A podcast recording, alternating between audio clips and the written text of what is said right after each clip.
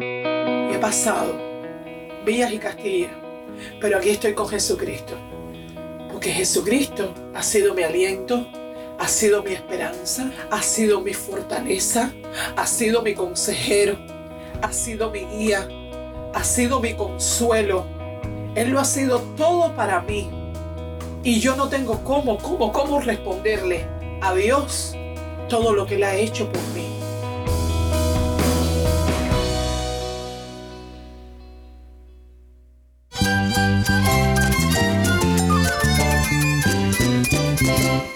Cristo es la esperanza. Cristo es mi Señor y mi Salvador.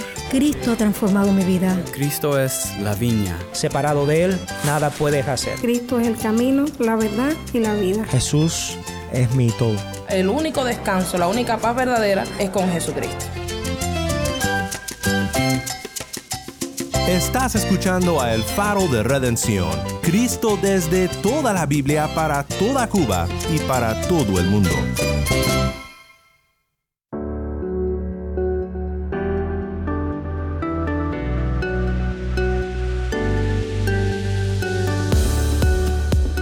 Hola, soy el pastor Daniel Warren. Gracias por acompañarme aquí en el faro. La semana pasada celebramos la resurrección de Cristo y esta semana hemos estado celebrando la nueva vida de hombres y mujeres en la hermosa isla de Cuba. Dios me transformó. De ser muy introvertida, de no hablar nada, pasé entonces a que no hay quien me pare. Le doy gracias por las cosas increíbles que el Señor ha hecho en mi vida cuando más perdido estaba fue exactamente cuando Él me, me rescató. La primera felicidad grande que tuve fue tener esa Biblia en mis manos y, y, y, leer aquellas palabras. Quédate conmigo para ver a Cristo obrando en Cuba.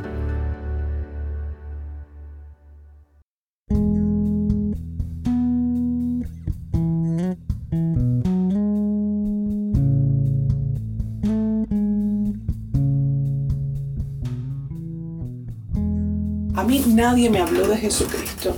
Desde chiquitica, yo nací en una casa grande.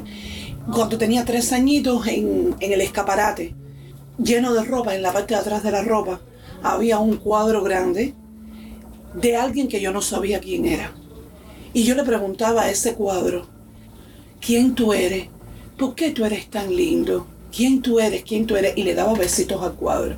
Yo tengo ese recuerdo de cuando tenía tres añitos, cuatro añitos. Después... ¿Alguna vez supiste por qué ese cuadro de Jesucristo estaba escondido detrás del escaparate? ¿Por qué estaba escondido? Después, a los años, ya sí sé por qué era que el cuadro estaba escondido detrás de la ropa. ¿Por qué? Porque en aquellos años que eran años 77, 78, tenían que estar, se tenían que ser ateos. Entonces, ese cuadro estaba escondido detrás de la ropa esa precisamente de mi, de mi bisabuela y de mi tía abuela. Cuando teníamos más o menos 6, 7 años, en mi familia por parte de, de madre se practicaba la santería, el espiritismo y mi bisabuela por parte de madre era espiritista, era santera y era palera, eran las tres cosas.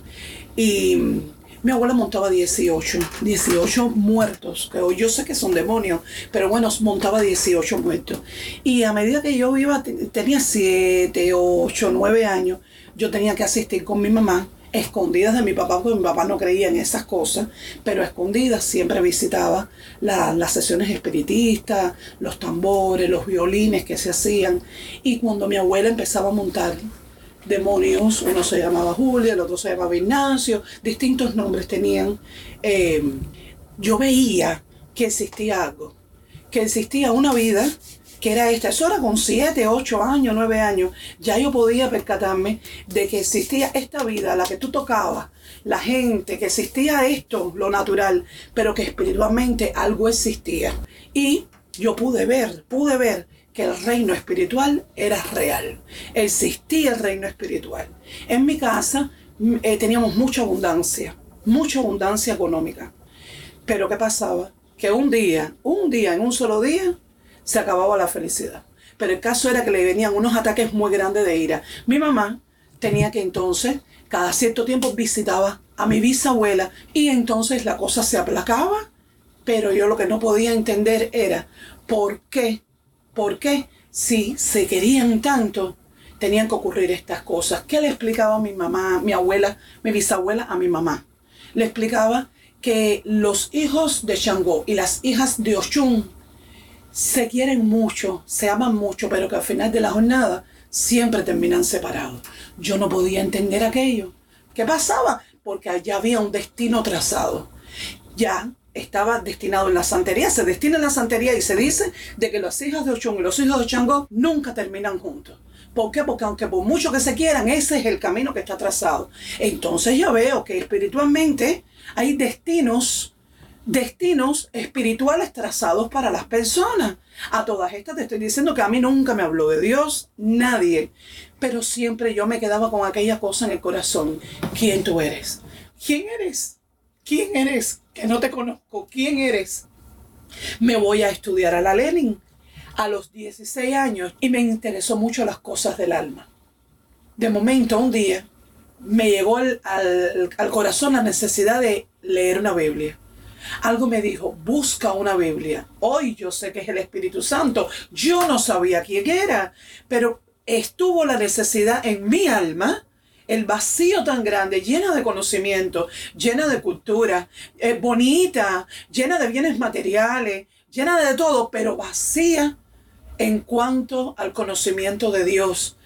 Y yo decía, bueno, me llegó la necesidad en mi corazón de leer una Biblia. Asimismo salí de la Lenin aquel fin de semana y empecé a partir de ese momento a buscar en todos los libreros. Cuando llego a la calzada de Luyanó, veo un libro grande y cuando lo cojo decía el Corán y escucho una voz que me dice, ese no es el libro. Solté el libro, pongo el libro allí y digo, bueno, Dios mío, yo no sé qué cosa es esto. Voy a la iglesia católica, eh, me arrodillaba, hacía lo que yo sabía, rezar el Padre Nuestro, el Ave María, pero cuando salía, salía con el mismo sufrimiento, con las mismas tristezas, salía igual, salía vacía. Entonces llego a casa de mi abuela y ella decía, yo adoro con toda mi vida a mi Virgen. Yo no quiero hacer otra cosa que no sea adorar a mi Virgen. Y entonces a esa abuela mía, yo le pregunto, abuela, ¿tú no tendrás por ahí una, una Biblia? Y ella me dice, ay, mi hija, no. Yo lo que, espérate, mi nieta, espérate, abre el escaparate y me dice, mira, aquí vienen unos testigos de Jehová que siempre me hablan de Dios y esas cosas. Y yo dije, ¿qué? Y dice, sí, pero no, mi hija, no, no, yo no tengo Biblia. Mira, yo lo que tengo aquí es este libro. Y me da aquel libro. Aquel librito tenía una carátula eh, rojo vino y decía, traducción del Nuevo Mundo de las Santas Escrituras. Cuando yo digo, bueno, ¿qué cosa es esto? Cuando abro aquella primera hoja, decía, en el principio creó Jehová Dios los cielos y la tierra, y la tierra estaba desordenada y vacía, y dijo el Espíritu de Dios, haga, y ahí mismitico, me ericé de pie a cabeza y empecé a llorar. Y a llorar y a llorar y a llorar. Y decía, bueno, ¿qué cosa es esto? ¿Qué cosa es esto que yo estoy sintiendo? Hágase la luz. Y fue, vaya, te digo, en, eh, tenía 16 años. En 16 años de mi vida, la primera felicidad grande que tuve fue tener esa Biblia en mis manos y, y, y leer aquellas palabras. Y dijo, Jehová, hágase, hágase, hágase. Y yo decía, Dios mío, ¿será que esto es la Biblia? Pero ¿por qué dice traducción del Nuevo Mundo de las Santas Escrituras? Santas Escrituras. Pero bueno, no dice Biblia. Y empecé a conocer algunas cosas. Llegó el momento en que con 19 años me enamoro de que hoy es mi esposo. Éramos amigos desde que yo tenía 14 y él 17 años. Y mi mamá no, no quería esa relación. ¿Por qué? Porque nosotros, al tener tanta abundancia, yo tener un futuro, porque yo estudié licenciatura en lengua y literatura alemana, ya yo estaba en un lugar muy codiciado. Estaba en la universidad estudiando una carrera donde estaba dando mi alemán y estaba dando inglés al mismo tiempo. Pero en medio de eso, cuando estoy en el segundo año de la universidad, me hago novia de este muchacho que desde los 14 años era mi amigo. Él sí estuvo enamorado de mí desde el primer momento y esperó hasta que yo le dije, me voy a ser tu novia porque yo te amo. yo me he dado cuenta de que yo no puedo vivir sin ti. Y entonces me hice novia de él. Pero como yo sabía que mi mamá no estaba de acuerdo er- con esa relación porque la familia de él era una familia pobre, era una familia muy humilde. Él no me reportaba un futuro a mí, ninguno, ningún futuro. Ella no quería esa relación. Entonces yo empecé a noviar con él un año completico, un año a escondidas. Al año, mi tía, hermana de mi mamá, se lo dice y ahí empezó el fuego de mi mamá contra mí y contra él porque ella no quería que esa relación se llevara a cabo. Pero, ¿qué yo hago? Yo voy a buscar ayuda en lo que yo conozco, dentro de la brujería. A mí me habían dado los guerreros desde, los, desde, lo, desde que estaba en séptimo grado, porque decían que yo iba a ser muy grande. Parece que yo era la que iba a heredar todas las cosas de mi bisabuela y que yo tenía un futuro muy grande dentro del mundo de la santería, del espiritismo. ¿Qué pasó? Cuando yo veo que yo no puedo amar con libertad, que no puedo ser limpia, que, que, que, que tenía que estar a oscuras, a ocultas para poder llevar esta relación de amor, eh, yo voy a lo que yo conozco, voy a ver a la cartomántica que mi mamá visitaba allá en Centro Habana. Y cuando llego allí, que ella me, le dije, mira, yo vengo porque yo necesito que usted me, me tire las cartas y que me diga qué hay para mi futuro. Ella, cuando empezó a tirar las cartas, me dijo, yo veo para ti, veo aquí a un joven, a un joven que está muy interesado en ti. Este joven te ama, te ama mucho y está como que loco, porque él quiere llevar adelante este amor contigo. Pero tú no puedes, tú no puedes estar con este muchacho, porque este muchacho va a destruir el camino que está trazado para ti. ¡Wow! Yo me fui de allí triste y así después me fui a la iglesia católica. En la iglesia católica derramaba mi alma, pero cuando salía el problema era el mismo. No cambiaba mi circunstancia. Y cuando llega a la casa, mi mamá no sabía nada de lo que yo estaba atravesando. Nada en lo absoluto de toda la angustia y todo el desespero que había en mí y todo lo que yo estaba realizando. Me dice, hay un babalao que vive al lado de casa de tu tía. El babalao de al lado de casa de tu tía dice que tienes que ir urgentemente a verlo. Yo me quedé así. Sí, a mí nunca me ha visto un babalao porque yo siempre he estado en el círculo de la familia. Pero de salir a, a ver estas cosas cuando fui a ver a, a la cartomántica y ahora por qué me mandaron a buscar. Cuando yo llego donde está ese hombre, empezó a tirar sus caracoles yo estaba bien trancada, bien callada, endurecida porque no podía entender que ante el amor algo podía ser más fuerte. ¿Y qué sucedió? Este hombre me tira los caracoles y me dice, aquí hay un hombre, un muchacho, un joven, que está como que loco, porque está desesperado. Este joven está desesperado porque este hombre se quiere casar contigo, pero él no tiene dónde tenerte. Pero tú no puedes unirte a este hombre, porque este hombre va a destruir el camino que nosotros tenemos trazado para ti. Cuando él terminó, yo me levanté y me fui, llegué a mi casa mi mamá me dijo, ¿qué te dijo? Y yo le dije, no, me dijo, no sé, yo no entendí lo que me dijo. Me dijo de que había alguien interesado en mí, que no sé qué, pero bueno, ya más nada. Mi mamá no me hizo más preguntas ni yo le dije más nada. Mi mamá se va para el trabajo al otro día. Yo vengo de mi universidad. Y cuando estoy con las puertas y la ventana cerrada, me paro delante del espejo y escucho una voz. Y esa voz que hoy yo sé que no era mi propia voz, pero bueno, yo empecé a pensar delante del espejo. Sabes, así me decía aquella voz, tú eres bonita, tienes una carrera universitaria anhelada, tienes muchos amigos y amigas que te quieren, tienes una familia que te admira, todas las personas te admiran porque tú no le das que hacer a nadie, pero tú has tenido toda tu vida la vida del payaso, porque quien único conoce tu vida es tu almohada, que ahí es donde tú derramas lágrimas y lágrimas y lágrimas y lágrimas y nadie te conoce. Y ahora lo único que tienes hermoso es a ese Amaury que te ama y tú lo amas y no puedes tenerlo. Si no puedes tener ese amor, Mejor quítate la vida y se te acabe el sufrimiento. Quítate la vida para que se te acabe el sufrimiento porque llevas 19 años sufriendo. Ahí mismo yo estoy llorando en el espejo y todos estos pensamientos están en mi cabeza y me dicen, quítate todo este sufrimiento. Y las lágrimas corrían y corrían y corrían. Entonces yo dije, ¿y cómo lo hago? ¿Con un cuchillo? No, con un cuchillo no. Yo soy muy cobarde para el dolor. No, con un cuchillo no. Me tomo las pastillas, tomo pastillas. No, no me tomo pastillas, porque si me tomo las pastillas y me quedo viva, mi mamá siempre ha dicho desde que yo soy una niña que las mujeres toman pastillas para buscar la atención, no para suicidarse realmente, sino para llamar la atención para que todo el mundo le preste un poquitico de atención. Y que esas mujeres son unas descaradas. ¿Qué va? Yo no soy una descarada. ¿Cómo lo hago? Y en ese mismo momento que estoy pensando cómo quitarme la vida, me tocan a la puerta. Era una vecina para cualquier cosa, no recuerdo bien. Cerré mi puerta, me puse los zapatos y me fui para la carnicería de al lado de la casa.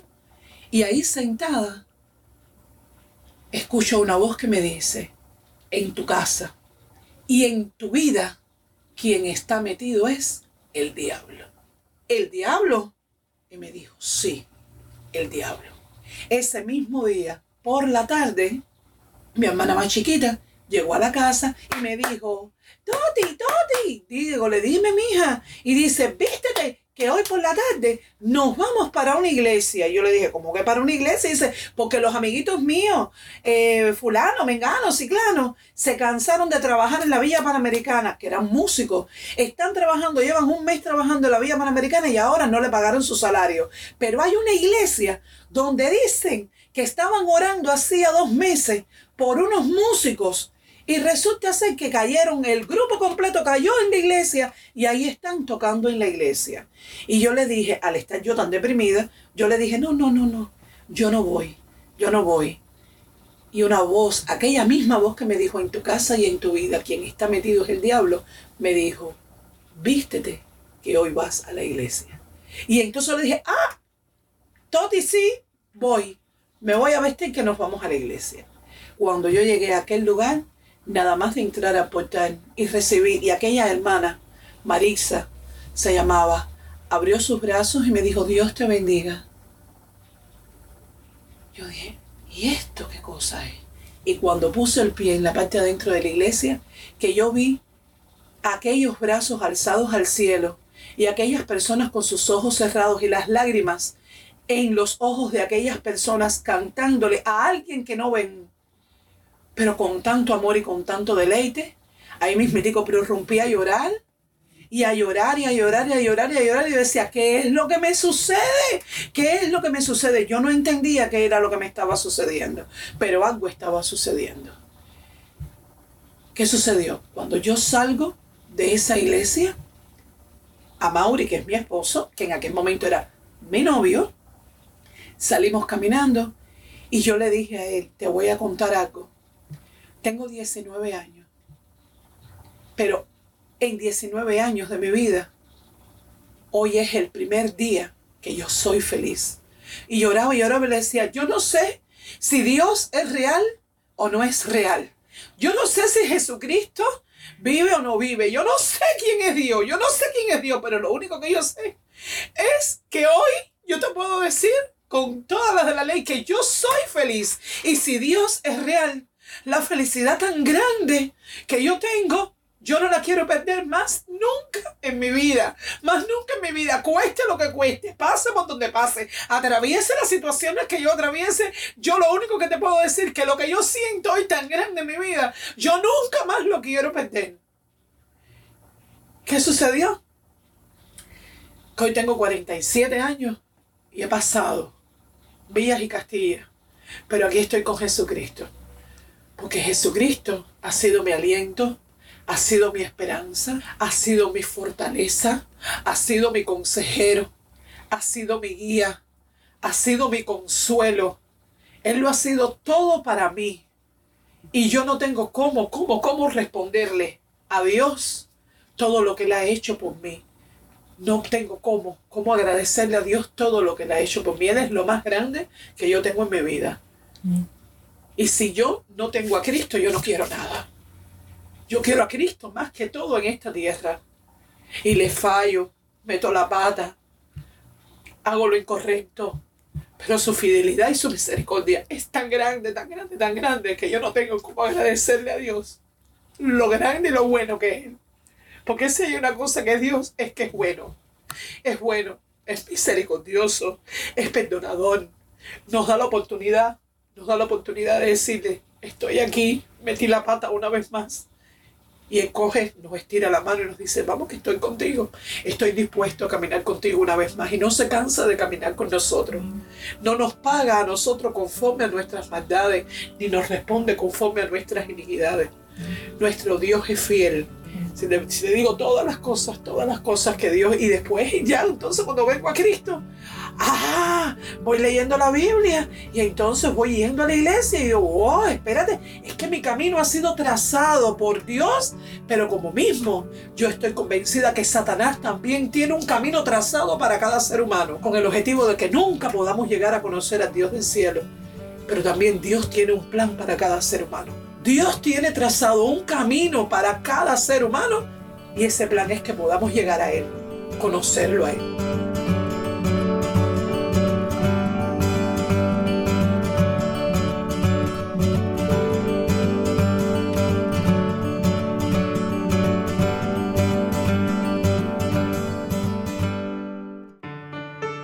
Soy el pastor Daniel Warren y esto es El Faro de Redención.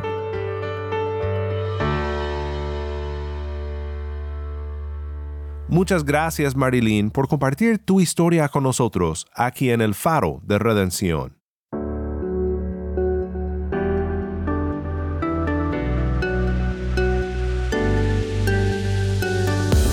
Si estás en sintonía fuera de Cuba, te animo a que ores para unirte con nosotros en nuestra misión de hacer resplandecer la luz de Cristo en Cuba y de compartir la voz del pueblo de Dios en esta hermosa isla con oyentes en todo el mundo. Para hacer tu donativo a este ministerio apoyado por personas como tú que aman a Cuba y aman a Cristo, visita nuestra página web elfaroderedención.org diagonal donar. elfaroderedención.org diagonal donar. Gracias por tu sintonía y que Dios te bendiga con su gracia.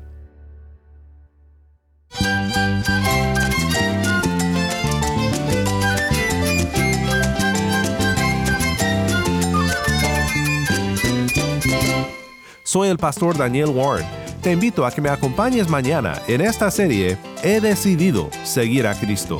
La luz de Cristo desde toda la Biblia, para toda Cuba y para todo el mundo, aquí en el faro de redención.